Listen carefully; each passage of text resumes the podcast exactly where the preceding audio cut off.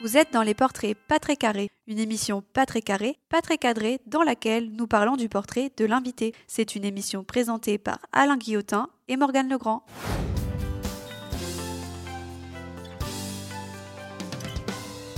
Mes amis, bonjour, bienvenue pour une émission surprise qui, je le pense, ne va pas manquer d'imprévu. En effet, cela fait 10 minutes que notre invité du jour sait quel est notre invité du jour. En deux mots, soyons clairs, nous sommes empreints de machiavélisme sur cet épisode des portraits pas très carrés. Machiavel, ce n'est pas le nom qui me vient en tête quand je pense à ma co-animatrice complice, co-animatrice à qui on pourrait volontiers donner le bon Dieu sans confession, eu égard son bâton blanc d'immunité. Mais notre invité du jour sait désormais qu'il ne faut pas totalement se fier à qui? À Morgane Legrand Et celui qui n'est jamais à court d'idées qui nous surprend toujours par ses trouvailles, évidemment, c'est Alain Guillotin. Ben voyons, je vais encore passer pour le clown de service. Bon allez, on va dire que c'est mon karma, ce désespérant côté clownesque. Mais filons à l'essentiel, filons vers un premier portrait de notre invité. Morgane, le micro t'appartient. Aujourd'hui, dans des portraits pas très carrés, nous sommes avec Marie-Astrid de Jocasse. Marie-Astrid, qui est entre autres infirmière en milieu scolaire et membre de l'association La vie par un fil. Marie-Astrid, bonjour. Bonjour. Marie-Astrid pourrait être qualifiée de femme de cœur. Le cœur avec un H, comme celui de la chorale, à l'image du cœur qu'elle met à chanter et à s'impliquer. Le cœur avec le sens du cardio en témoigne sa pratique assidue des arts martiaux et femme de cœur, enfin, avec sa philosophie de vie, si ce n'est son amour de vivre. En bref, Marie-Astrid pourrait être pourrait être appelée sensei grâce à ses très nombreux danes dans la jolie discipline qui est l'altruisme. Oula, Morgane Legrand, dis donc, tu ne serais pas un peu dans la provocation avec tes histoires de Dan Je te vois venir, je te connais. Tu ne vas pas tarder à me sortir que me concernant, je mériterais d'être appelé galopin et non sensei. Je crois que c'est comme ça qu'on prononce. Sensei parce que de mon côté, je suis plutôt, j'en suis plutôt à ma troisième dame. Voilà. Alors oui, Morgane, je sais, on avait dit que cette blague foireuse, on ne la ferait pas, mm. mais voilà, c'est dit, on coupera même pas au montage. Et c'est sur ce vil méfait que je suis l'homme le plus heureux du monde en déclarant sans la moindre transition, Marie-Astrid, bonjour. Bonjour. Marie-Astrid, je conçois ton étonnement d'inaugurer les portraits pas très carrés surprise, d'être séquestré sur ton propre canapé, ou plutôt ton propre fauteuil, d'entendre parler d'arts martiaux, etc. Mais nous n'avions pas le choix, et c'est ta faute. Si, si, si. C'est même ta très grande faute. Je m'explique. Tu as tourné sur l'émission Avec les yeux de Morgane, moment très sympa en compagnie de tes enfants. Cette émission a d'ailleurs pour titre Une famille en or et j'en ai rabattu les oreilles de mon épouse jusqu'à sa diffusion. Donc jusqu'au moment où les yeux et les oreilles de mon épouse se sont intéressés à toi. Et là, c'est le drame. Je sens que tu es un peu fébrile. En fait, euh, si tu parles pas de ton épouse, enfin, je peux me tromper, hein, mais... Euh, bah, écoute, Morgane, mon épouse adorée a très brusquement déclenché un moment de panique une brève dépression matérialisée par la phrase suivante Mais où cette femme va-t-elle chercher toute cette énergie? Et voilà Marie-Astrid. C'est pour ça qu'on est là avec Morgane, pour percer le secret de cette énergie. N'y a-t-il réellement que la foi qui sauve? L'analyse me semble un peu courte. Serais-tu une génération mutante? Je n'exclus pas cette possibilité après le retour de nos agents enquêteurs. Ou alors Bruno, ton mari, dégage-t-il un pouvoir euh, magnétique Auquel cas, ne risque-t-on pas de voir un siège s'établir autour de votre nouvelle maison? Bref, moult possibilités s'ouvrent à nous et mon épouse attend avec une impatience que tu ne soupçonnes pas la suite de ce qu'on va se dire dans l'heure qui vient. En tout cas, on ne quittera pas ce canapé sans réponse. C'est hors de question. Alors, Marie-Astrid, bienvenue pour ton portrait pas très carré.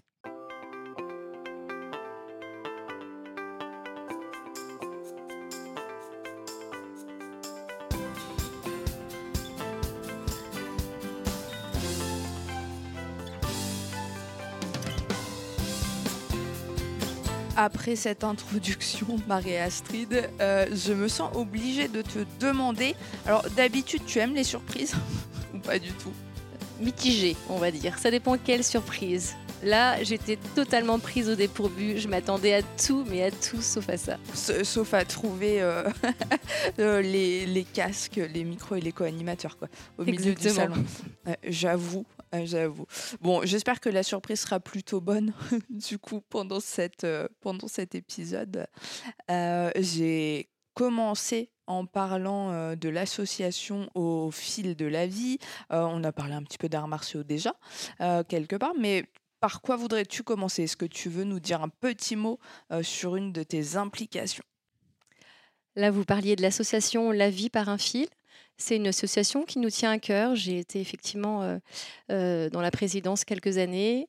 Euh, c'est une association qui regroupe les personnes en nutrition artificielle, qu'elles soient ce qu'on appelle entérales ou parentérales, donc grâce au tube digestif ou directement par perfusion, adultes et enfants, et qui met tout en œuvre pour alléger le quotidien de, de, toutes ces familles et ces personnes voilà, dont la vie ne tient qu'à un fil, celui de l'alimentation artificielle. Et justement, ça doit faire du bien aussi de rencontrer, j'imagine, d'autres personnes parce qu'on connaît peut-être pas les difficultés, les enjeux. Quand on se nourrit aussi de cette façon, ça doit être bien d'avoir des retours et d'être un peu plus soudé sur le sujet. Il y a le fait d'être soudé et puis le fait de partager d'expériences de vie finalement quand même assez difficile. Et en écoutant les expériences de vie des autres, on se dit bah, finalement on a de la chance. Mais réciproquement, quand les autres écoutent notre histoire, ils disent oh, bah, finalement nous on a de la chance. Donc ça permet aussi de relativiser dans un monde où effectivement la maladie est quand même très présente, le handicap est vraiment là, pas forcément visible. Donc c'est d'autant plus parfois compliqué à trouver des solutions.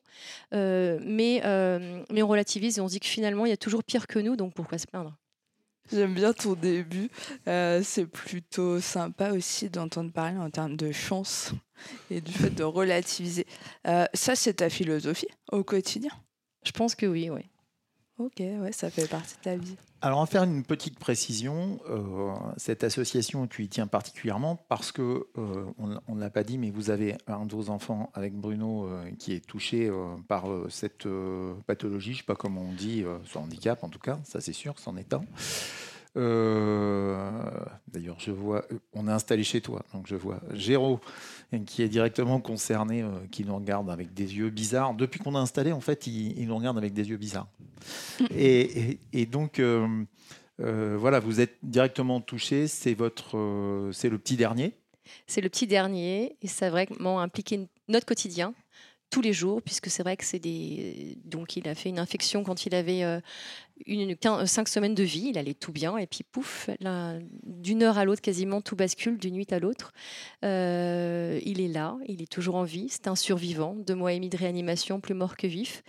Euh, il s'est battu, on s'est battu, la famille s'est battue tout autour de lui.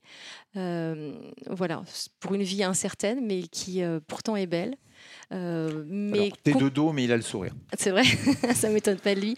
Mm. Concrètement, en fait, c'est 13 heures de perfusion euh, sur 24, 7 jours sur 7, des soins stériles matin et soir qui prennent du temps, donc une grosse logistique au niveau des livraisons de matériel, euh, qui donc par un prestataire et puis par l'hospitalisation à domicile de Necker, un suivi régulier.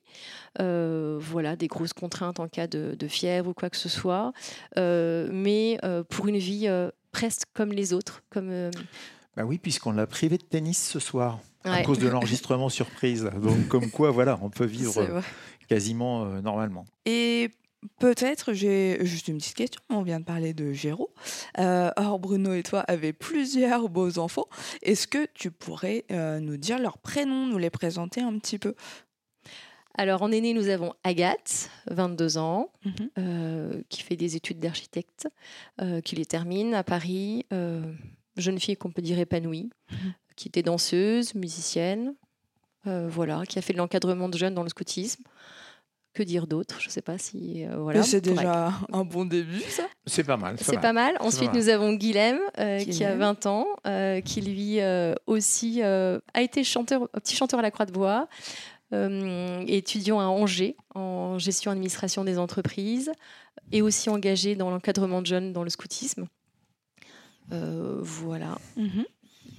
numéro 3. Numéro 3, Charles, 18 euh, ans, lui qui a débuté des études à l'ICAM, qui est une école d'ingénieurs des arts et métiers catholiques. euh, aussi engagé dans l'encadrement de jeunes dans le scoutisme, euh, musicien, il est pianiste. D'accord. Voilà, une, une- aussi une vie particulière, lui, qui a fait une hémorragie cérébrale quand il avait, euh, il y a 6 ans, quand il, a- il, avait- il était en CE2, qui a réappris à marcher, à tout faire en fait. Euh, voilà, qui a une joie de vivre et qui nous épuise parfois. Mais euh, voilà, c'est, euh, je crois que quand on se bat pour la vie, on, vit, on la vit à 200 à l'heure et on lâche rien. Donc, Comme c'est quoi, lui. faut pas désespérer. Exactement. Ensuite, nous avons Eudes, 16 ans, euh, qui lui est en classe de première, euh, qui est aussi euh, rattaché à la musique, qui a été aussi petit chanteur à la Croix de Bois, qui continue le chant au conservatoire, la flûte traversière, qui fait aussi du scoutisme et voilà, qui est aussi plein de joie de vivre, tous très sportifs. Et on a enfin Apolline et Géraud. Donc Apolline, qui est une jeune fille de, de 12 ans, aussi musicienne, Rugby Aussi. woman, je sais pas comment on dit. voilà, qui adore le rugby et qui pratique le rugby en club et par son collège, qui vient de rentrer euh, remplie de boue de- des pieds à la tête, mais heureuse, Exactement, on a vu ça. et qui vite prend sa douche pour aller à son cours d'orgue. Donc voilà, une jeune fille Ah atypique. oui, elle enchaîne, elle enchaîne. Exactement, et avec son jumeau Géraud, dont on a évoqué la situation tout à Mhm. l'heure, qui lui aussi pétille de vie, euh, fait du scoutisme comme le reste de la fratrie, et aime le tennis tout particulièrement et le rugby. Je crois qu'on a omis un, un petit cas de diabète au passage, mais on va Effectivement. pas, on va pas s'arrêter à ça, Morgane. Tu es d'accord avec moi hein, on va Ah pas- non, il faut on- pas rester focus sur le diabète. ouais, le, le diabète, finalement, ça devient assez classique comme truc. Tu vois. Je te le dis tout le témoigne. temps, Morgane. Je te le dis tout le temps. Tu vois. Ouais, ouais. Merci. Euh, sur ce, eh bien, euh, après avoir parlé de toute cette jeunesse, on va plonger dans la tienne juste après ce générique. Et un nom peut-être de rubrique, Morgane? Oh oui, et si on est euh, sur euh, le générique juste après les prénoms des enfants, c'est que là, on va attaquer le retour en enfance.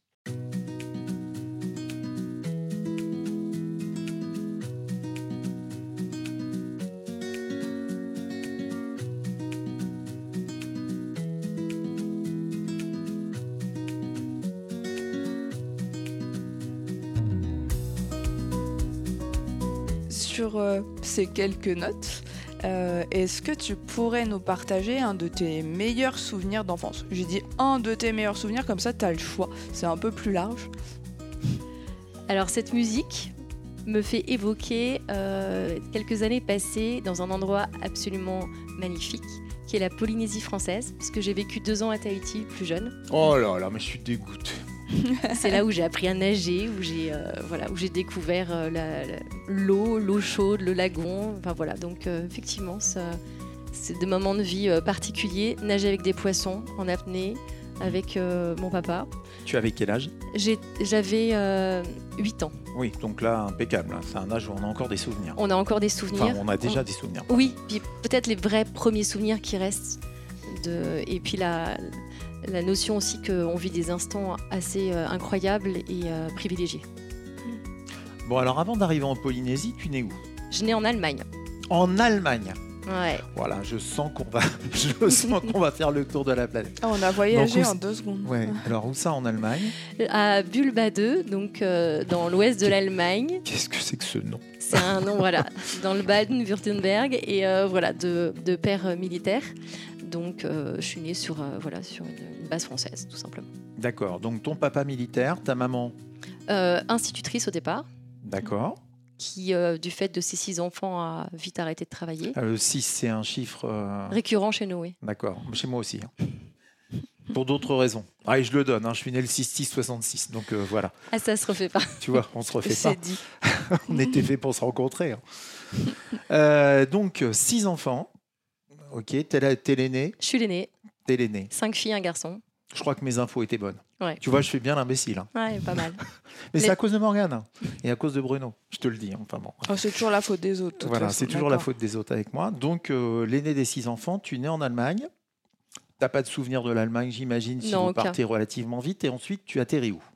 Ensuite, j'atterris euh, près de Rennes. D'accord. Tu as quel âge? J'ai deux ans. Donc là, toujours pas de souvenir. Toujours pas de souvenirs. Euh, Enfin, si, quelques-uns. euh, De, euh, Ou qu'on t'a raconté. ouais, ou des bêtises faites avec mes sœurs. D'accord. Donc euh, voilà, inondation de, de toute la maison, je pense. puisque Inondation de toute la Ah, maison. c'est pas mal comme Mm. bêtise déjà. On avait fermé les. euh, on s'était dit, on va faire une, une- un bain géant. Donc on avait fermé euh, tout ce qui était euh, euh, vidange de baignoire, de lavabo, de bidet.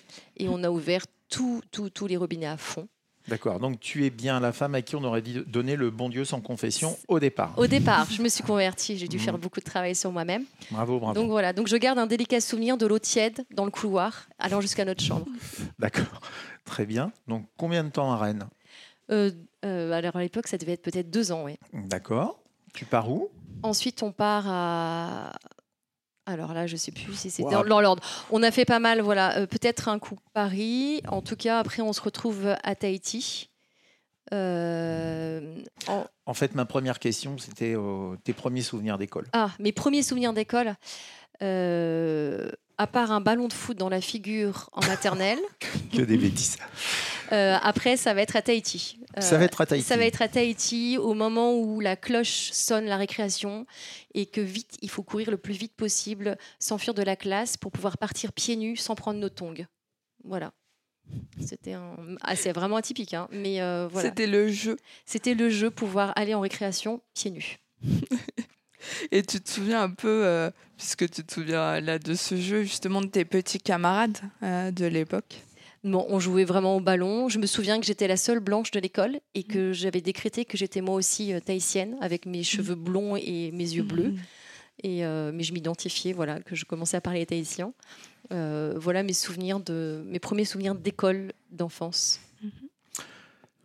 Tu reviens en donc France. en métropole. Je découvre que les piscines ont un toit. Ça a été affreux. C'est pas mal. C'est pas mal. C'est pas mal comme approche. On revient à Paris en fait direct. D'accord. Donc là douloureux puisqu'on comprenait pas pourquoi on pouvait pas être. euh, on jouait en culotte dans les squares. Donc maman avait un peu de problème de, de nous réapprivoiser à la vie euh, euh, citadine. Quand tu reviens à Paris, vous êtes déjà là tous les six ou pas encore? Non, à l'époque on est quatre. D'accord. On est quatre. Une sœur est née à Tahiti. Et euh, donc on vient à quatre. Euh, ensuite, on va habiter Rennes. Ensuite, on réhabite Paris. On réhabite Rennes. Enfin, on a fait pas mal d'allers-retours comme ça. Comment on vit cette euh, vie de nomadisme? Ben, en fait, quand on s'est retrouvé à Paris, je me suis rendu compte que c'était entre le CM1 et le CM2. C'était la première fois que je passais deux années consécutives dans la même école. Et en fait, le fait d'avoir des amis deux années consécutives, j'ai eu l'impression de redoubler, en fait. Autre chose. Donc voilà. On s'habitue en fait, ça nous oblige à avoir peut-être un contact assez rapide, d'aller à l'essentiel. Peut-être qu'inconsciemment, on fait un tri dans les rencontres euh, des, gens qui, euh, euh, dirais pas qui en valent la peine parce que c'est dur pour les autres, mais des gens qui donnent la peine d'avoir envie de nous rencontrer et qui donnent envie de les rencontrer et d'échanger. Peut-être que ça m'apprend à aller, euh, à, à pas aller vers le, enfin, pas s'embarrasser de superflu. On, on va vers Aller à l'essentiel très rapidement. voilà, et, et aller vers, vers ce qui est beau, ce qui est, ce qui est sain, ce qui est, euh, ce qui est en vérité. Et, euh, et puis, euh, pas faire attention, euh, pas le négliger, mais euh, ni pas de marcher dessus. Mais en tout cas, bah, voilà, le- les choses les moins belles, ça sert à rien de s'y arrêter, puisque de toute façon, euh, la vie est pas si longue que ça, donc autant profiter de ce qui est beau. Autant garder le positif, c'est sûr. Euh, et à partir de là, euh, donc euh, c'était quoi les envies d'école? Tu avais déjà des envies ouais, d'études, de métier, déjà enfant? Alors, je voulais être pilote d'avion de chasse ou commando de marine. Ah Oh ouais. là Oui, là gros là projet. Ah, mais gros projet. Bruno, à quoi t'as échappé, mon garçon? C'est ça. Bruno, je le rappelle, hein, c'est le mari de Marie-Astrid. Je le connais un peu, alors je me permets de l'interpeller. Donc voilà, c'est- j'avais un petit peu un caractère fonceur, un peu euh, garçon manqué en fait. Je me disais, oh, j'ai raté ma vie, j'aurais mieux, j'aurais été plus heureuse en étant garçon. Ils font des choses plus intéressantes, ils font. euh, donc, euh, donc voilà, j'étais un petit peu dans cette optique-là. C'est toute la famille ou c'est toi, ça, ce caractère? Surtout moi, je pense. Surtout moi. Tu tiens ça de qui? Peut-être de, j'ai des grands-pères qui étaient assez, euh, assez, ouais, qui, qui osaient aller dans l'avant. J'avais un grand-père qui était général, un autre qui était euh, très carré, dans, dans- très fonceur. Euh, j'ai une, une grand-mère qui était résistante dans le maquis aussi. Donc je pense qu'on a quand même des tempéraments assez forts dans la famille. Tu as avis, Miller. Ouais, Mm. je pense que j'ai fait un petit mélange de tout ça. Bon. Il y a un moment où ça se stabilise ou ça dure comme ça jusqu'au. J'imagine que voilà, tu vas jusqu'au bac, hein, à minima, et jusqu'au bac, c'est une vie de d'errance ou pas du tout? Euh, au niveau des Enfin, déménagements C'est ça. Au niveau des déménagements. Ouais, ça.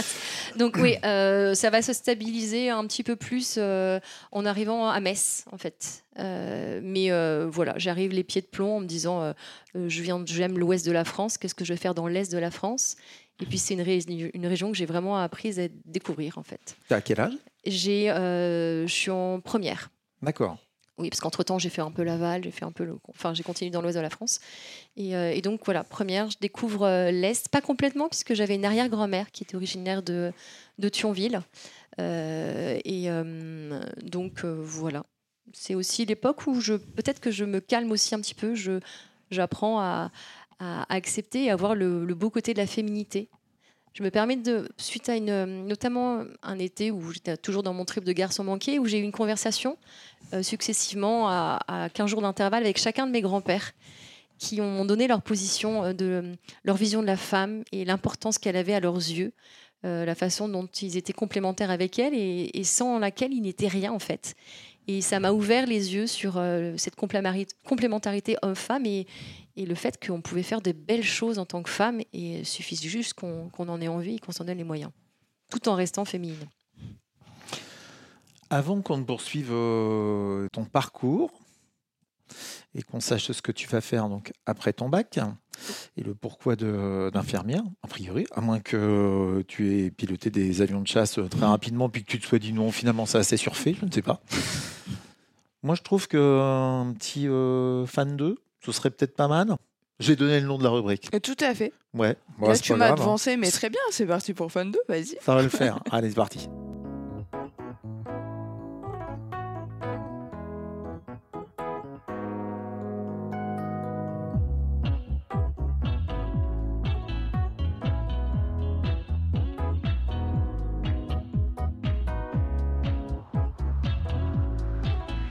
Marie-Astrid, alors sur cette musique, euh, je ne te cache pas que j'hésite encore sur euh, la question à te poser, donc je vais te laisser un peu de choix, euh, parce que comme tu as plein de passions et justement une vie très dynamique, je ne savais pas comment résumer. Donc j'hésitais à te demander si tu devais choisir un compositeur pour euh, en gros associer une mélodie à ta vie, lequel serait-il? Euh, Petit A ou euh, petit B tout simplement si tu avais un peu une personnalité inspirante que tu aimerais rencontrer, laquelle serait-elle? Donc petit A ou petit B, c'est c'est toi qui vois. Petit A, je dirais, la musique. Ouais. Je prendrais Vivaldi.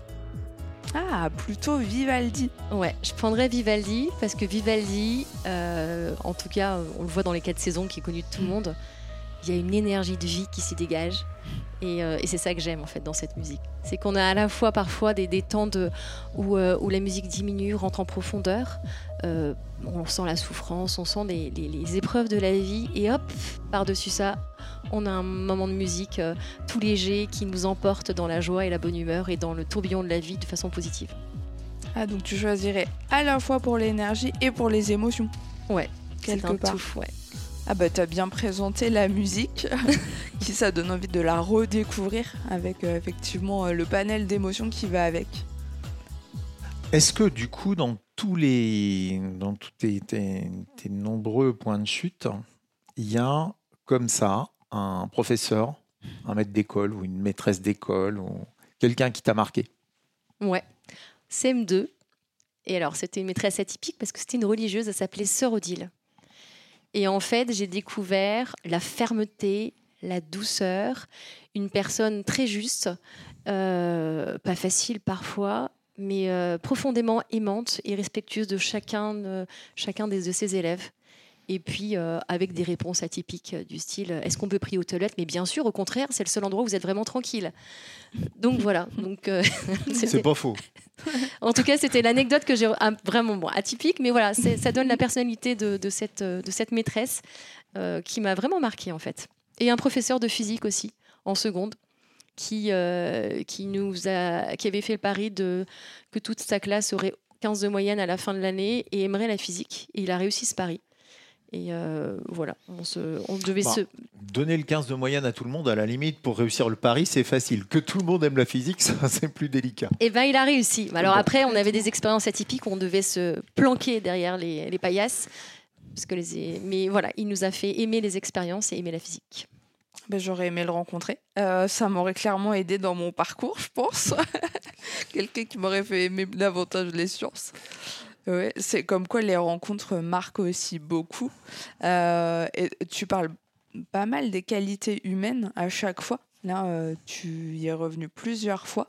Euh, je suis un peu. Enfin, ça m'interroge. C'est quoi pour toi, justement, bah, je sais pas, le plus important dans une rencontre? Je me permets de t'interroger parce que tu as beaucoup mis en avant un petit peu voilà, le côté aimant, etc., des professeurs, par exemple. Oui, je pense que ben, quelqu'un qui est en vérité, qui est naturel, avec une bienveillance. euh, et effectivement, dans la bienveillance, il y a. euh, Elle parle de nous, Morgan. Je sais pas encore. non, non, si. Pour l'instant, je suis pas encore traumatisée. Euh, Il y, a, y a, oui, cette notion de, ouais, de bienveillance. Je pense que c'est important, mais bien sûr, la notion de sincérité doit y être attachée. Et parce que dans ces cas-là, ça ouvre la rencontre, ça donne envie de rencontrer. Et une rencontre, c'est de la richesse, c'est des échanges, c'est l'apprentissage de la vie, c'est l'apprentissage de l'être humain. Et voilà, c'est merveilleux. Tu passes un bac, du coup Ouais. On est à Metz On est à Metz, D'accord. Un bac quoi? Un bac B économique. Après, C'est pas grave, t'inquiète pas, il n'y avait pas de mauvaise Non, non, réponse, après hein. avoir fait une première S, donc parcours un peu, euh, je, voilà, euh, je louvoie un peu. Je te rassure, hein, j'ai eu un au bac en maths, tout va bien. Quand même là. on, on survit hein, pour nos amis auditeurs. On survit. J'avais pas dû trouver moi le professeur qui me passionnait sur la, sur la matière. Euh, donc euh, voilà, un bac B. Et du coup, tu enchaînes avec des études d'infirmière ou pas? Pas du tout, fac de droit. Je m'étais posé la question entre études de médecine et euh, journalisme. Et Alors, je m'étais posé la question entre journalisme et fac de médecine. Ouais. Et donc, tu fais du droit. C'est assez normal. c'est assez normal. Assez voilà, il y avait le côté aussi euh, jeu, de, jeu de mots par le, le- tout ce qui était avocat, etc. Donc c'est vrai que j'étais plus partie là- là-dedans. Et puis au bout de première année, je travaillotais pas trop. Deuxième année, je m'y suis mise avec des bons résultats et là, enfin des bons résultats, oui, on peut le dire. Et puis, mais je me suis rendu compte que c'était pas ce que je recherchais pour ma vie. Euh, Oh, moi, je te, je, te, je te verrais bien avec euh, quand même la. Comment ça s'appelle la tenue euh, des avocats là C'est une robe? On dit la une robe? robe Oui, La on dit la robe, robe non noire, Ouais. ouais, on, on dit ça. Euh, la robe noire en train de, de débarquer là euh, et hop, euh, d'exploser tout le monde. Non, finalement, ça t'a pas beauté. Enfin, Eh ben, ça me plaisait bien, mais je me suis dit, est-ce que c'était le client, déjà, le il client? faudrait pas arriver en retard. Non, c'est bon. Oh, on a eu ça, des infos. On a eu Non, des c'est- infos. Ça, c'est une sérieux, attaque gratuite. c'est Euh, ouais, un, ouais. tacle mesquin. Ouais, Non.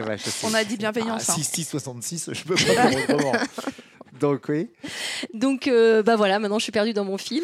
Euh, Donc oui, non, finalement. non, finalement, non. Il manquait ce contact humain, en fait. C'était le client et je me suis rendu compte que j'avais besoin euh, de, de, de m'occuper de personnes, de, voilà, de la personne en- en- dans sa globalité et pas juste un problème et qu'elle soit pas un client, mais quelqu'un à part entière.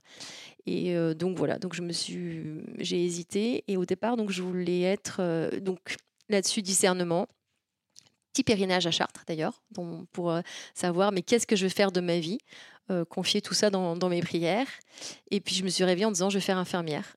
Et là je me suis dit mais je vais faire infirmière, mais je sais pas ce que c'est infirmière. C'est-à-dire que j'avais aussi hésité entre des études de médecine, donc euh, et euh, et puis je me dis mais infirmière c'est quoi? Donc et puis je me suis dit mais je vais jamais. donc je regarde la liste et je me dis euh, et je vois euh, donc bon distribution, enfin tout, tout le rôle infirmier, puis je vois toilette, etc. Et je me suis dit mais je vais jamais pouvoir faire ça. C'est pas, voilà, c'est, je vais jamais avoir la force de faire ça. Et euh, et puis donc voilà, c'était un discernement pèlerinage de Charles qui dit foi, qui dit euh, confier ça du coup dans, dans sa prière. Et, et je me souviens de, voilà, de m'être réveillée en disant bon ok Seigneur, infirmière, mais alors pas toute seule. Parce que moi, je gérerais accompagner quelqu'un qui va mourir, euh, gérer quelqu'un qui euh, faire sa toilette, etc. Mais moi, je vais pas y arriver.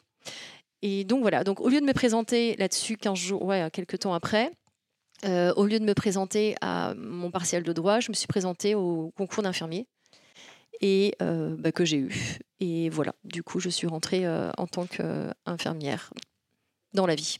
Tu passes de client à patient. Ouais. C'est pas mal. Euh, Et là, tu viens d'aborder quand même un, un sujet euh, particulier qui te tient à cœur, et je pense qu'on reviendra sur les enfants après.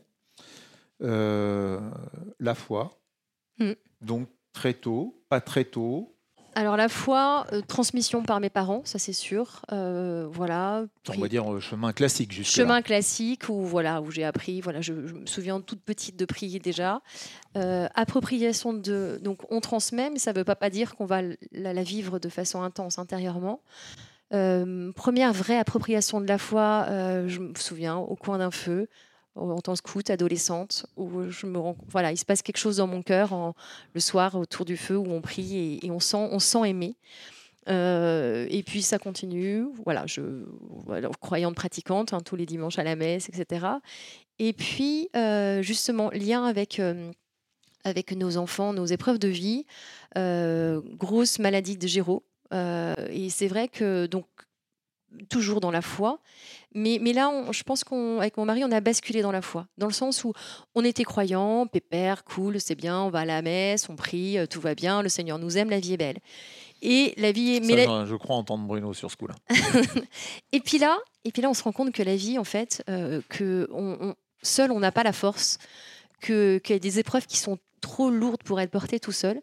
Et, euh, et l'anecdote est, euh, si on doit du coup rentrer dans le, pour être totalement honnête par rapport à la foi, un train entre Paris, euh, entre pardon Metz et Nancy où était hospitalisé Giraud, beaucoup de fatigue.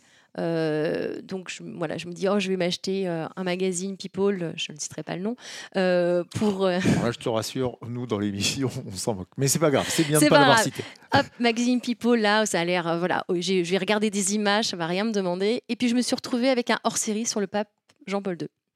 Et donc je me retrouve dans le train, et puis là, je, je, je tourne les pages, et je tombe sur la page euh, Je- euh, Venez à moi, vous tous qui peinez sous le poids du fardeau. Je retourne encore une page. Jamais vous n'aurez des preuves plus lourdes que celles que vous ne pouvez porter. Et voilà, et je tombe, voilà. À chaque fois, je tombe sur ces, sur ces phrases. Sur, euh, et là, et là, tout à coup, je, je réalise que, que ces phrases, elles sont pour moi. Et je fonds en larmes, mais je fonds en larmes de, délivrance en me disant, mais en fait, moi, je porte tout, mais j'ai rien à porter. J'ai tout à confier. Et, euh, et il y avait une, euh, je pense que vous connaissez Charles de Foucault, il y a une prière qu'il a dite, qui est très connue, qui dit, mon Père, je m'abandonne à toi, fais de moi ce qu'il te plaira. Et cette prière, jamais j'avais pu la dire avant, de peur de ce qui pourrait m'arriver en disant oh là là là là, mais non, si je me dis Seigneur, fais ce que tu veux, ça va être l'horreur, quoi. Je vais. Et cette là, ça a été une délivrance. Ça veut dire, mon père, fais-le, je te donne tout et en gros gère. Si on doit parler dans un langage courant. Et ça a été. Et là, vraiment, il y avait plus de. Et on a demandé trois choses le courage, la force et la foi.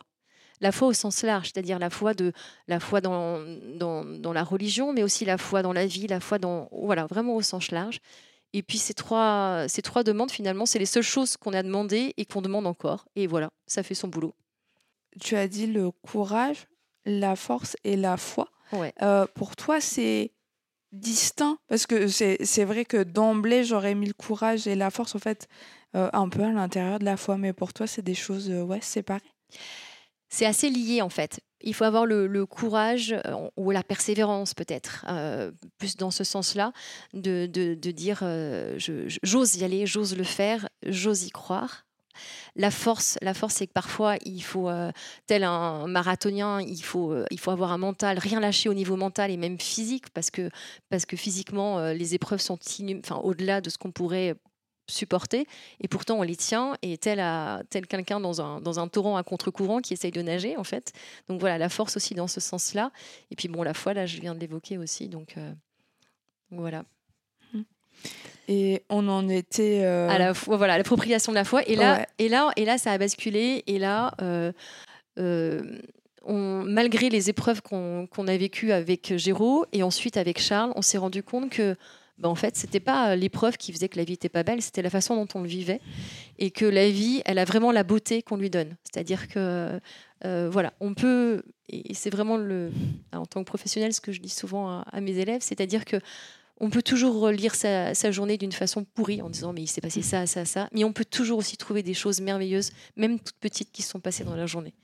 Montaigne a dit le plus grand chef-d'œuvre, c'est de vivre. Euh, on va le paraphraser, hein. ça tombe bien.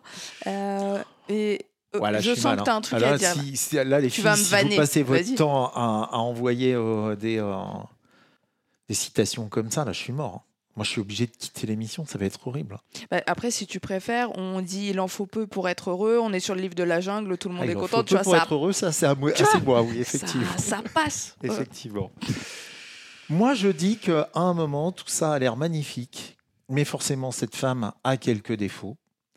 Ou, euh, en tout cas, euh, peut-être petite surestimation d'elle-même ou quelque chose comme Ouais, ça. C'est le moment de la séance narcissique. On est d'accord? J'envoie le générique. Envoie, Tu donnes le nom. envoie. On est sur la rubrique sans me vanter.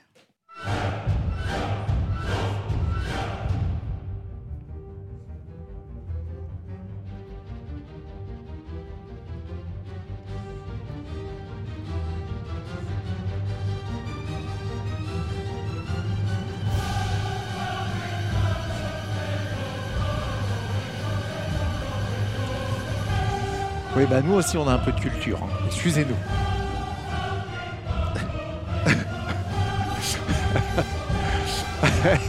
Allez, vas-y. Ah oui, c'est dur. Mais c'est pour toi.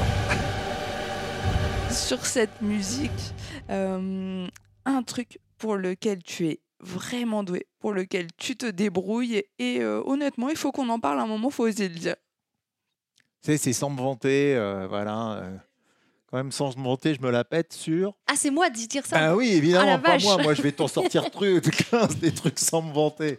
Tous plus injustifiés les uns que les autres. Ah, c'est Mais- hyper dur de dire ça. Ah bah oui, oui, oui, bah évidemment. Mais là, juste avant, euh, on t'aurait donné cette fois-ci, euh, hop, euh, Ah, carrément. Donc sans le me ciel vanter. sans euh, confession, c'est pas possible. hein. Alors là, il nous faut un truc. euh, Non, mais un truc que tu fais vraiment bien, a priori. En tout bah, cas, a priori, à ton je- avis. a priori, je chante pas trop mal. Ouais. Alors, je- a priori, je peux pas trop dire le contraire.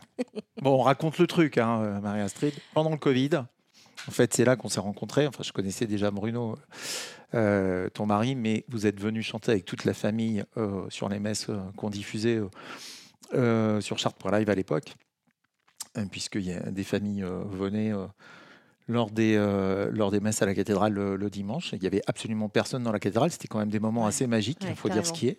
Nous, on va retenir un côté magique euh, au Covid. C'était au moins ça. J'ai un truc assez dramatique à dire, Morgane, c'est que je ne peux pas dire le contraire par rapport à ce que euh, Marie-Astrid vient de dire. Tu, tu peux pas contester. Non, Elle sur le fait qu'elle chante bien, euh, non. Sur le fait qu'on entende peu Bruno, euh, je, je peux aussi. je suis dur avec ce pauvre Bruno. J'adore. Bref.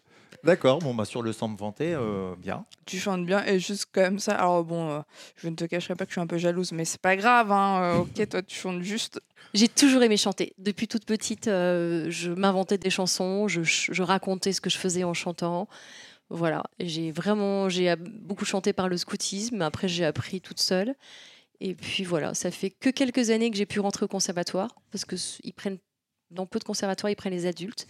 Et voilà, donc là, j'apprends vraiment, je pose enfin des, des notions sur euh, des choses, peut-être des acquis ou des que j'avais, et c'est un vrai bonheur. Alors, on va enchaîner avec, euh, ça tombe bien cette histoire de chanson, on va enchaîner avec une petite pause musicale qui a été choisie par toute ta famille, Marie-Astrid. On n'a pas pris la version de Jeff Buckley qui nous avait été demandée par ta famille. Pourquoi? Parce que cette version est super longue.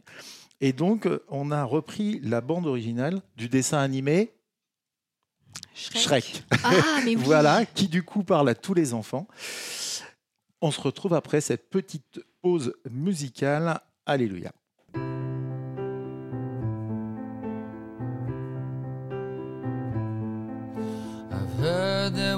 Was a secret chord that David played and it pleased the Lord, but you don't really care for music, do you? It goes like this the fourth, the fifth, the minor fall, the major lift, the baffled king composing Hallelujah, Hallelujah,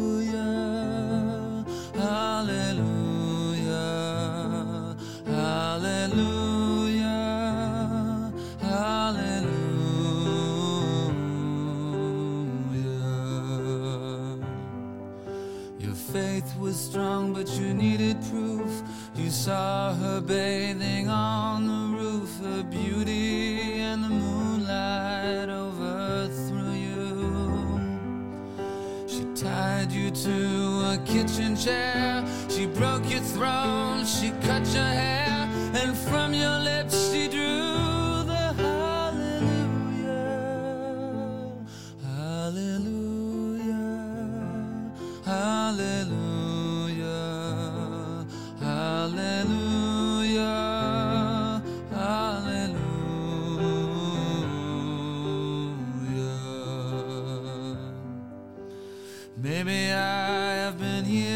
Before. I know this room, I've walked this floor. I used to live alone before I knew you. I've seen your flag on the marble arch. Love is not a victory march, it's a cold and it's a broken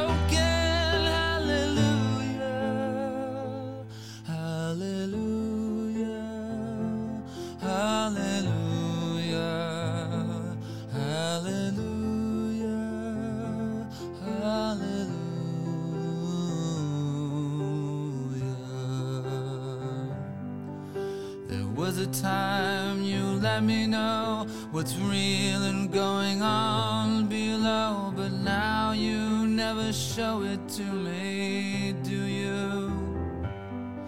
And remember when I moved in you, the holy dark was moving too, and every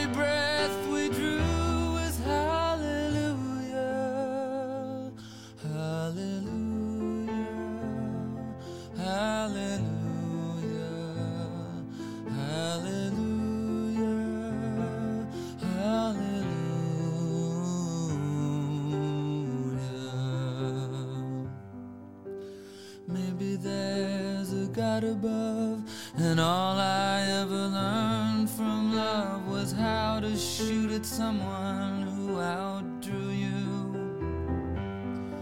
And it's not a cry you can hear at night, it's not somebody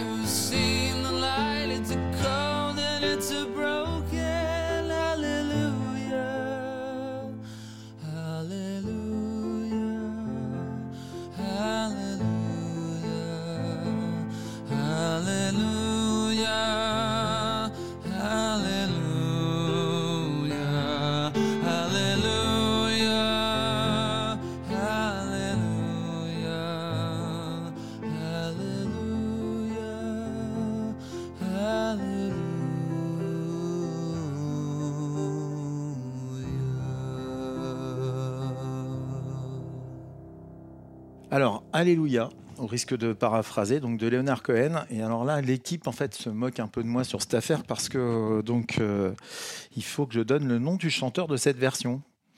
Rufus Wainwright. J'ai réussi à m'en sortir parce qu'ils m'attendaient tous au tournant. Euh, alors, on va, euh, on va passer d'une musique au, au répondra, répondra pas. Mais qu'est-ce que le répondra, répondra pas ça. Mais écoute, on va savoir tout de suite si ça fonctionne. Ce serait pas mal que ça fonctionne. Ah, c'est vous appelez des gens? On sait faire des choses incroyables. Allô, oui? Bonjour la voix. Nous nous sommes déjà en- entretenu la voix. Quel temps fait-il chez vous la voix? Alors, euh, la voix répond qu'il fait nuit, mais euh, pour l'instant, il ne pleut pas, mais c'est très couvert. Marie-Astrid, qui est la voix? Marie-Clotilde, une de mes sœurs. Voilà. Alors, évidemment, j'imagine que tu aimes euh, tes frères euh, et tes sœurs. Vous n'êtes pas que des filles. On a, j'ai un petit frère. Voilà. Donc, euh, que tu aimes tout le monde, il n'y a pas de souci. Pourquoi est-ce que ta famille a pensé à Marie-Clotilde sur l'appel mystère? Parce qu'on est très très proches. Proches euh, dans la foi, proches dans, dans notre mode de vie, proches dans les épreuves que la vie nous a, nous, a, nous a offertes, nous, nous- voilà, nous, nous, fait, nous a données. Et, euh, et voilà, donc on, on, on est, euh, on est vraiment, oui, on est euh, deux cœurs qui cheminent euh, depuis très longtemps en fait. On se comprend. On se Deux comprend. âmes jumelles. Ouais, deux âmes jumelles, exactement. Alors, sur les, les épreuves, euh, toi, tu as de la mémoire, Morgane. Elle vient de dire une phrase, à chaque fois, moi, je m'en remets pas, qui vous ont été offertes. Donc, on va le dire tout de suite, euh, Marie-Clotilde, puisque euh, pour le coup, Morgane, Bonjour. Au passage. elle maîtrise bien le sujet. Euh, tu as euh, un enfant qui est aveugle. On est d'accord? Euh, qui, est- qui est en train de devenir aveugle, ouais, c'est Qui est en train de devenir aveugle. Impeccable. hein. Quelqu'un, Morgane, qui, comme toi, euh, tient parole. Oui, oui. Donc, euh, on a un point commun, tout à fait. voilà. Mm. Euh, et en fait, vous le vivez de la même façon, euh, que ce soit Géraud ou, euh, Grégoire. ou Grégoire. C'est pas forcément une épreuve. Non, pas du tout, non. Non, non, je dirais plutôt que c'est une, une autre façon de concevoir le monde et je pense que c'est vraiment un cadeau au quotidien euh, parce qu'en fait, il nous pousse euh, au-delà de nos limites et c'est de hauteur de vie. Donc, Voilà. Non, mais on se rejoint complètement, on est d'accord. J'ai cru qu'elle allait juste me faire un hum. Ah bah avec ça, je dire, à la radio, t'es content. non, non, oui. C'est- un peu incroyable d'entendre ma sœur à l'autre bout de la France, euh, ou presque, euh, voilà, sur. euh, euh, aussi dans, cette émission. Euh, oui, en fait, on a cette particularité, peut-être qui fait de nous des extraterrestres vis-à-vis de beaucoup de monde, mais de se dire que finalement, euh, cette épreuve, quelque part, est un cadeau qui nous fait voir la vie d'une autre façon, qui nous fait voir le vrai, la vraie valeur de chaque mille et une petites choses euh, qu'est le quotidien, qu'est la vie. Euh, quelquefois, juste prendre un bain tout seul, bah, c'est une, une victoire. Euh, monter des marches toute seule, c'est une, faire une randonnée, c'est une victoire pour Grégoire. Pour Géo, aller à la piscine, c'est une victoire. Et en fait, c'est ça. Même parfois prendre un bain, mettre de l'eau partout à l'extérieur de la salle de bain, repeindre la salle de bain d'eau, c'est une victoire parce que c'est un moment de joie et de vie. Est-ce que vous pouvez comprendre toutes les deux que ce soit, ça puisse être pour un certain nombre de gens, par contre, difficile d'entendre euh, la, joie que vous pouvez euh, éprouver dans ces moments qui sont pas forcément faciles quand même? Oui, on, enfin, on comprend, oui, on, mais on- nous, on comprend pas pourquoi on est différente, en fait. Enfin, dans le sens où ça paraît, c'est comme si c'était naturel, qu'on ne faisait pas d'efforts et que ça nous était donné, en fait. Donc on se dit qu'on n'a pas de mérite, qu'on qu'on- c'est une chance. Euh, Peut-être parce qu'on a cette foi qui nous rassemble tous les deux, euh, d'être aimés par-dessus tout euh, et envers et ou contre tout, en tout cas, d'être voilà, d'être aimé par-dessus tout par, par, par, Dieu, parce qu'on y croit profondément, et, et aussi d'aimer profondément nos, enfants, nos, familles, nos époux. Super. Sauf que là, il y a Bruno toujours derrière dans, la- dans la salle à manger à côté qui fait, euh, qui fait son mariole. hein. J'ai pas, pas d'autres mots hein, sur, le, sur le truc. Je pense que ça n'a rien à voir avec la foi. hein. Ce- Celui-ci est un clown fini, on ne se doute pas. Euh, euh, plus sérieusement, euh, Marie-Clotilde, forcément, tu dois pouvoir balancer deux, trois trucs sur Marie-Astrid. Euh, dans Alors, quel ah- sens? Ah, ah bah, un truc un peu que personne ne sait, quoi. Je sais pas. Ah ouais. Faisons dans le lourd. Non. un, un truc que personne ne sait. Moi, un je pense truc que, Bruno ne sait pas. Ah bon, alors ça, ça va être compliqué. Soyons fous. Un, un truc que Bruno ne sait pas, non, je pense que Bruno connaît tout.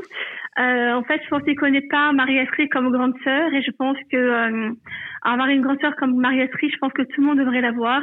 Oh oui, mais là, c'est pense- trop facile. Ah Ouais, non, mais je crois que quand on a une sœur qui déplace les montagnes comme elle le fait, euh, qui se rend disponible pour aller à un enterrement à l'autre bout de la France en, en sur 24 heures euh, pour faire euh, Chartres-Toulon, euh, je pense que voilà, c'est pas donné à tout le monde euh, d'avoir une sœur qui se rend disponible euh, euh, en un clin d'œil comme ça. Et je crois que hum, Bruno l'a en femme, mais je crois que l'avoir en grande sœur, je pense que hum, c'est un cadeau exceptionnel et je pense que je peux balancer ça et c'est toutes les petites sœurs pour avoir une sœur comme une grande sœur comme Marie-Astrid, euh, le monde serait plus beau et, et meilleur.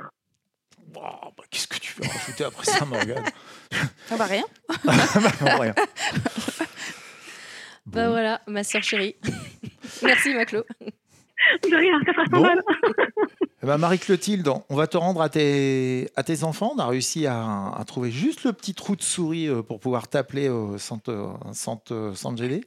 Merci d'avoir euh, répondu à notre appel De rien. et euh, au plaisir de te rencontrer. Et puis, euh, Bichon, je t'embrasse très fort. Moi aussi, salut.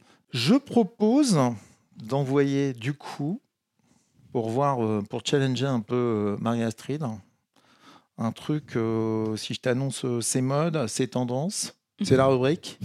All inclusive.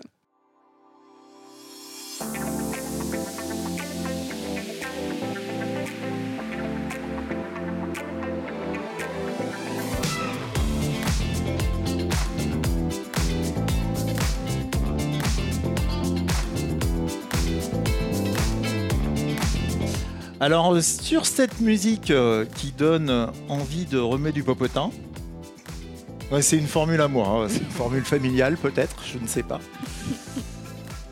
Morgane sur cette euh, rubrique, euh, comme euh, l'inclusion, en fait, c'est toujours d'actualité, c'est toujours tendance, quelles que soient les époques.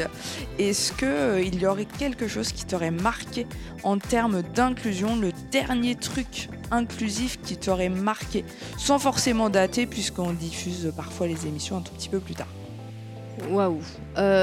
Positif ou négatif? Positif si tu veux bien, mais euh, sinon, bah, tu nous expliques. Si- Ouais, euh, négatif, t'expliques, c'est pas Non, grave. non. ouais. Positif, c'est l'accueil de l'accueil du collège de Giraud euh, que le collège de Giraud lui a fait. Euh, lui a fait, pardon. Euh, donc Giraud arrive en, est en sixième avec de besoins de sommeil, des besoins de soins, des difficultés d'apprentissage, de mémorisation. Et, euh, et donc là, on- son collège, le collège Jean-de-Marie, on a été euh, accueillis de façon avec une bienveillance, avec toute une équipe qui se retrouve, avec sa maîtresse de l'année dernière qui vient à une réunion pour préparer euh, son emploi du temps, etc. Et, euh, et en fait, bah, c'est merveilleux. C'est merveilleux et ça fait chaud au cœur parce que c'est vrai que moi, en tant que maman, je peux me battre, je peux tout faire, que tout soit d'équerre pour lui à la maison. Lui, il peut donner le meilleur de lui-même, mais si personne lui donne les moyens de pouvoir faire donner le meilleur de lui-même, ne pas être trop fatigué, etc., ben, tout est vain en fait. Et là, c'est un petit peu l'enjeu de, cette sixième. Et là, on est arrivé à un endroit où ils se sont pliés en, en 44 pour que ça se passe bien et, ça se passe bien. Et à l'école, ouais, euh, l'inclusion, bien sûr, c'est important partout, mais notamment à l'école parce qu'on se construit quand même, euh, qu'on y passe beaucoup de temps. C'est primordial. Et aussi, bah, c'est vrai que tu viens de le dire, on oublie de le rappeler, mais c'est important pour les enfants qu'on accueille, mais pour les familles, pour qu'elles puissent être aussi sereines quand l'enfant va euh, à l'école, au collège, au lycée, etc. quoi. Mais c'est vraiment important là ce que tu dis sur euh, la sérénité. Euh, L'enfant doit ressentir que son parent, que ses parents sont sereins de, de l'envoyer à l'école, ont confiance dans l'établissement scolaire et, euh, et, euh, et réciproquement, on doit sentir notre enfant en confiance pour, euh, pour pouvoir continuer à être en confiance et, et, il faut qu'il y ait aussi une, une relation de confiance entre les parents et les éducateurs, sinon rien n'est construit et tout ça c'est ressenti énormément par les enfants surtout des enfants différents qui sont des éponges au niveau du, de l'atmosphère, du, de Mm. ressenti et des émotions. Marie-Astrid, tu, fais donc, tu as fait le tour de la France, voire de la planète. Très bien. Euh, tu fais des études d'infirmière, très bien. Tu commences euh, peut-être à exercer. C'est pas forcément nous l'objet de ce propos sur, ce port- sur ces portraits pas très carrés, mais à un moment, pour faire des enfants, il faut être deux. Donc, il va falloir rencontrer le dit Bruno. Ouais. C'est quand? C'est quand? C'est à Metz, c'est en 1998. C'est un mariage d'amis en commun. Et, euh, et là, voilà, alors que je n'étais pas du tout préparée, je pensais pas du tout que ce serait ce moment-là. Je m'étais dit que j'allais être convoyeuse de l'air, donc faire des rapatriements sanitaires dans l'armée, et que pour ça, il fallait être célibataire. Et là, je rencontre Bruno. Donc, chamboulement dans ma vie, heureux chamboulement, puisque du coup, Ah, L'armée de l'air a perdu beaucoup. on ne sait pas. C'est un jour de deuil pour l'armée de l'air. on ne saura jamais. Mais euh, donc voilà, donc c'est vrai que voilà cette rencontre, Très bien. Qui dure depuis donc. euh, 1998, c'est beau. avril 98. Voilà. Et à partir de là, alors c'est vrai que ce, ce n'est pas le, le seul propos, ce n'est pas l'objet du podcast, euh, mais euh, néanmoins, à partir de là, donc tu deviens infirmière. C'est dans ces eaux-là. Ouais, c'est en 98 aussi que je suis diplômée infirmière. Ouais. Donc euh, je passe mon diplôme en réanimation puisque je voulais, euh, voilà, j'aime tout ce qui euh, J'aimais beaucoup les services de, de réanimation et je partais du principe qu'on pouvait quand même faire beaucoup de soins relationnels là-bas, ce qui pourrait paraître un peu euh, Mhm. bizarre pour certaines personnes. Et, euh, et donc, euh, et là-dessus, on, on déménage. Enfin, je vais travailler pour la, à l'hôpital Mignot à Versailles en soins intensifs de cardiologie. Et voilà, je débute ma carrière entre guillemets d'infirmière euh, au départ totalement hospitalière puisque ça va être des services comme les soins intensifs de cardiologie, la réanimation, le bloc, enfin des plutôt très techniques qui n'ont rien à voir avec le système scolaire au départ. Oui, c'est ça. Alors, on va quand même faire un saut dans le temps pour arriver aujourd'hui. Mhm. Euh, six enfants, dont euh, trois qui connaissent à des moments variés, à des degrés variés, des situations de handicap. Mhm. Et tu continues de travailler. Ouais. On est d'accord. Jusque-là, mes infos sont bonnes. Ouais. T'imagines? Bah non, pas du tout. Ça fait 4 ans que je ne travaille plus. Non, non, je travaille toujours. C'était pour ça que j'étais en retard d'ailleurs. Et, euh, bah tiens, bah voyons. Donc, euh, tu travailles où du coup? Je travaille à l'IND, l'Institution Notre-Dame, qui est un établissement scolaire euh, euh, catholique, privé, sous contrat avec l'État- euh, qui regroupe à la fois un collège, un lycée, et puis des, des- enfin, BTS, enfin, école supérieure en fait aussi. Donc, Et avec tout ça, enfin, c'est à peu près combien d'élèves avec tout ce que tu viens a- de citer? Il y a 1700, 1700 personnes, 1700 élèves. sur On le est là, cours. vous, ouais, vous êtes un certain nombre d'infirmières. Alors en fait, on, a- on est l'équivalent que d'un temps plein. On se relaie, mais on n'est que pas plus. D'accord. Donc, euh, donc voilà, ce qui fait beaucoup de travail. Enfin voilà, c'est vrai que c'est assez chargé, mais du fait de- des soins de Géraud, je travaille que les après-midi en fait. Euh, on arrive au moment de la dernière rubrique. Donc là, Marie-Astrid, à partir de ce moment, il faut que tu te taises. Morgane t'explique ce qui va se passer. Alors, tu ne vas pas te taire très longtemps, mais si on est sur la dernière rubrique, en fait, c'est qu'on est sur les 30 secondes. Donc, pendant 30 secondes, euh, ni plus ni moins, nous, on va papoter. Alors, c'est pareil, très vite, puisqu'on n'a que 30 secondes, mais ça va être pour te déstabiliser un peu et tu vas devoir réfléchir à un mot pour euh, te résumer ou pour résumer ton parcours. 30 secondes et tu nous le dis après. Un seul mot. Un on est seul d'accord Attention, c'est pour toi le vrai challenge. Je sens que c'est ça. un seul mot. Un seul. Allez, c'est parti. Le chrono est lancé. Le chrono est lancé. Bon, moi, j'étais pas mal dans ce canapé, hein, Morgane. Ah, mais on y est très très bien installé. hein. J'ai- J'aime bien ce petit salon, là, avec la vue sur la salle à manger. C'est assez cool. On est en confiance. Ah, on est en confiance. bon, Euh, qu'est-ce qu'on va retenir là? Moi, je, je- sans déconner, après avoir entendu tout ça, je me dis ce soir une soupe et au lit. Un soupeau, une soupe et au lit. Je suis, mais je suis claqué, vanné. Je sais pas comment il fait. Parce que, ah, bah c'est ça, trop d'énergie. Ouais, trop d'énergie. Tu me connais, je suis plutôt lent. Plutôt posé. Non, on Plutôt dit posé, plutôt posé. Non, Ouais, lent, hein, voilà. Voilà, lent et posé. Et donc, on a raconté nos bêtises. Et donc Euh, maintenant, c'est à moi de dire mon mot. euh, exactement. Je balance. Ah bah oui. Rayonner. rayonner. Rayonner. Moi, je sens, je, je- je pense que c'est pas mal. Effectivement, rayonner, ça me semble bien. C'est à l'image, sans doute quand même, de ta façon de faire et de l'énergie. Oui, c'est vrai. Ouf. Ça- ouais, c'est bon. Euh, Il y a un truc hyper cohérent. En fait, depuis que tu es tout petite.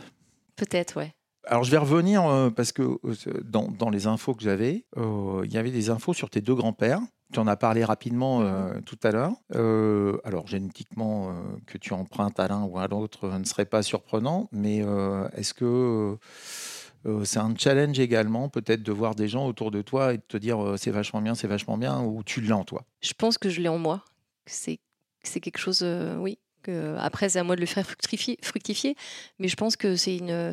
Oui, on peut dire un talent ou pas un don, parce que ça me paraît toujours euh, très présomptueux. Mais, euh, mais, mais c'est quelque chose, oui, qui, euh, qui est naturel, en fait.